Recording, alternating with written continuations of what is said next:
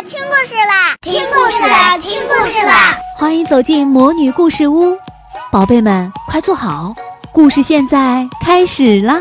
魔女故事屋，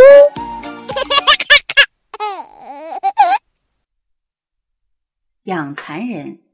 这天，花儿老师发了一份养蚕须知，大伙儿读的比任何书都认真。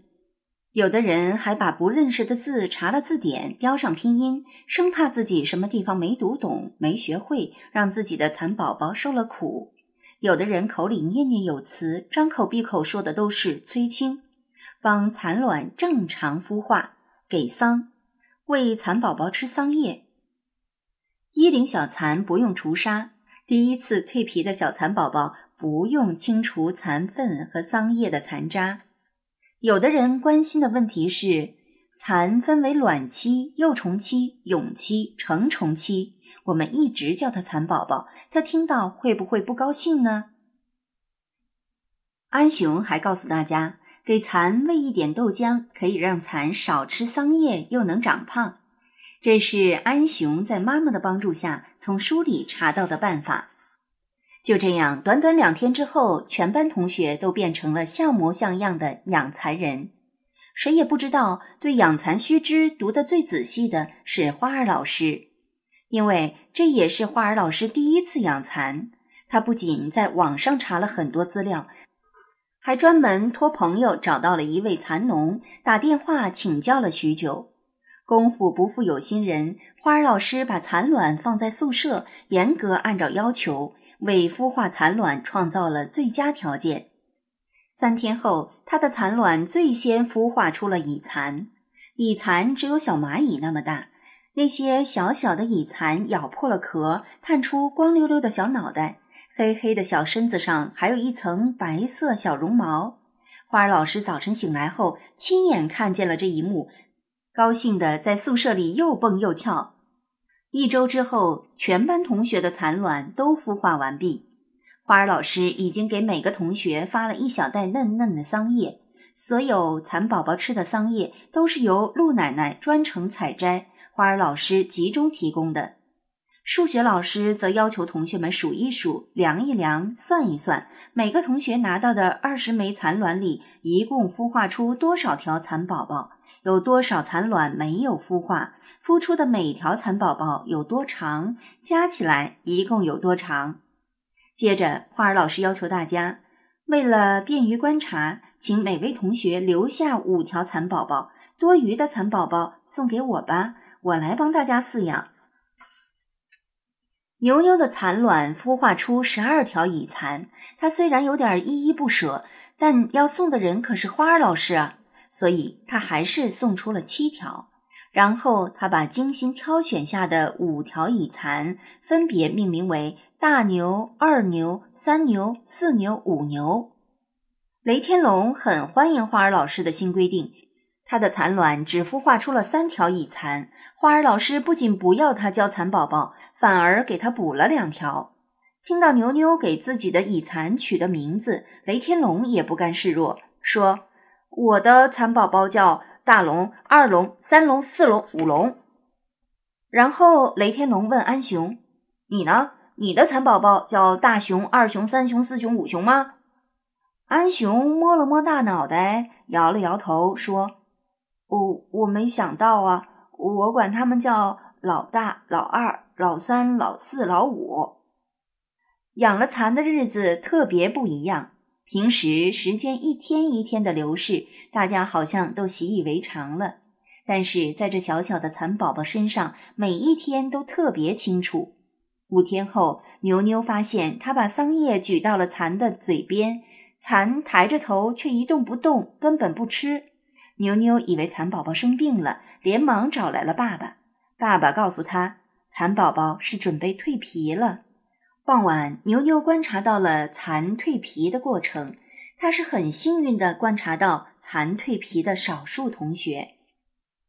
与其说是幸运，不如说是有耐心，因为蚕蜕皮的过程非常慢。如果盯着它看，几乎看不见变化，必须隔上好几个小时才能看见一点不同。与其说是牛牛耐心，不如说是牛牛爸爸耐心。因为爸爸小时候养过蚕。这次牛牛养蚕，爸爸不仅成为了技术指导，而且还勾起了他的童年回忆。等牛牛的大牛到五牛全部顺利蜕完皮，爸爸说：“我养蚕的时候最担心的就是蚕蜕皮。蜕皮就是蜕变，每次都有蚕因为无法完成蜕变而死，有的皮蜕到一半蜕不掉而死，有的因为围剿蜕不掉而死。”有的基本都退好了，已经胜利在望，却最后因为嘴角退不掉而死。什么叫蜕变？蜕变何止是痛啊？那是一场生死的搏斗。是啊，如果不是亲眼见到蚁蚕的挣扎，谁能够想到蜕变会是这样艰辛呢？在花儿老师的邀请下，牛牛给全班同学讲述了他观察的经过。为了让其他没有观察到的同学也能看清蚕如何蜕皮，花儿老师又找来了一段蚕蜕皮的录像，和大家一起观看。蜕了皮后的蚕食量大了很多，桑叶吃得更快了，身体也长大了许多。这时，一个新的问题出现了：要开始给蚕除沙，也就是开始清理蚕的粪便、吃剩的桑叶残渣了。桑叶渣倒没什么，残粪就糟糕了。在此之前，陆美美一直拒绝陆奶奶帮忙，亲手精心的照料着蚕宝宝。可以前残粪小的几乎看不见，现在陆美美突然看到了两粒深绿色的、干干的、硬硬的小颗粒。奶奶告诉她，这是残粪。残粪，陆美美捂住了鼻子，多脏、多臭、多恶心呢！他想让奶奶帮忙清理残粪，又说不出口，犹豫了半天，他没有管那两粒残粪，上学去了。这天上学时，花儿老师告诉大家，蚕的粪便没有气味，是一种药材，它可以做成枕头，叫蚕沙枕头，还有保健功能呢。陆美美顿时松了口气，笑嘻嘻的自言自语：“太好了，那我可以自己清理残粪了。”花儿老师也笑了，他问陆美美：“你真的喜欢蚕吗？”陆美美自豪地说：“当然是真的，我把蚕宝宝照顾的可好了，奶奶都夸我很细心，就像爸爸妈妈喜欢小宝宝那样。”陆美美使劲点头：“对。”那你小时候拉的便便脏不脏、臭不臭？是谁帮你清理的呢？对待蚕宝宝的便便，你是怎么想的呢？陆美美愣住了。花儿老师摸了一下他的头，没有再说什么，笑着冲他眨了眨眼，就走开了。长大的蚕宝宝看起来更活泼好动了，他们的头左右摇摆，显得非常快活；身体一弓一缩，显得非常有力。体育老师叮嘱大家：“你们要认真观察蚕的动作哟。下一节体育课，我们来跳一段蚕宝宝舞。”这段蚕宝宝舞是体育老师根据花儿老师陈诵的儿歌亲自编排的。那首儿歌是《蚕宝宝换衣裳》。蚕宝宝真漂亮，多吃多睡长得壮，东瞅瞅西望望，总是喜欢换衣裳，换一件一个样，四件换完盖新房。操场上，大伙儿口里有节奏地念着儿歌，身体随着儿歌的内容一会儿东张西望，一会儿摇摇摆摆，快活的就像吃饱了桑叶的蚕一样。当然，再快乐的日子也有泪水。一个星期一的早晨，雷天龙走进教室时，没有走到自己的座位上，而是捧着蚕房，走到了花儿老师面前。花儿老师，雷天龙只叫了一声，就大哭起来。花儿老师吓了一跳，虽然雷天龙常常做出一些惊人的举动，让大家有点见怪不怪，但他这样痛哭还是第一次。花儿老师赶紧问：“怎么了？”其他同学也围了上来。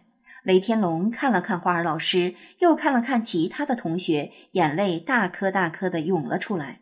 他把蚕房捧在胸前，哭得上气不接下气的说：“我的小龙都都死了。”在刚刚过去的星期天里，雷天龙一家出门游玩。雷天龙担心蚕宝宝在家挨饿，就把蚕房放在车里一起带上了。到了游乐场后，车停在露天停车场里。等到中午休息时，雷天龙想起去喂蚕，发现蚕宝宝已经全部晒死了。唉，蚕宝宝对温度很敏感的。花儿老师叹息着说：“这些知识在养蚕须知上有，可是这一刻，那些文字已经和蚕宝宝的生命融合在一起，大家的感觉和平时又大不相同。”打开蚕房的门，大伙儿看着一动不动的五条蚕宝宝，都难过的沉默了。他们叫大龙、二龙、三龙、四龙、五龙。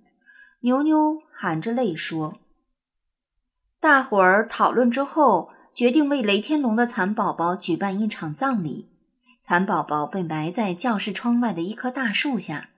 葬礼上，安雄为蚕宝宝唱了一首他自己编的儿歌。”可爱的蚕宝宝，你好好睡觉；可怜的蚕宝宝，你乖乖睡觉，请安心睡觉吧。我们都会想着你。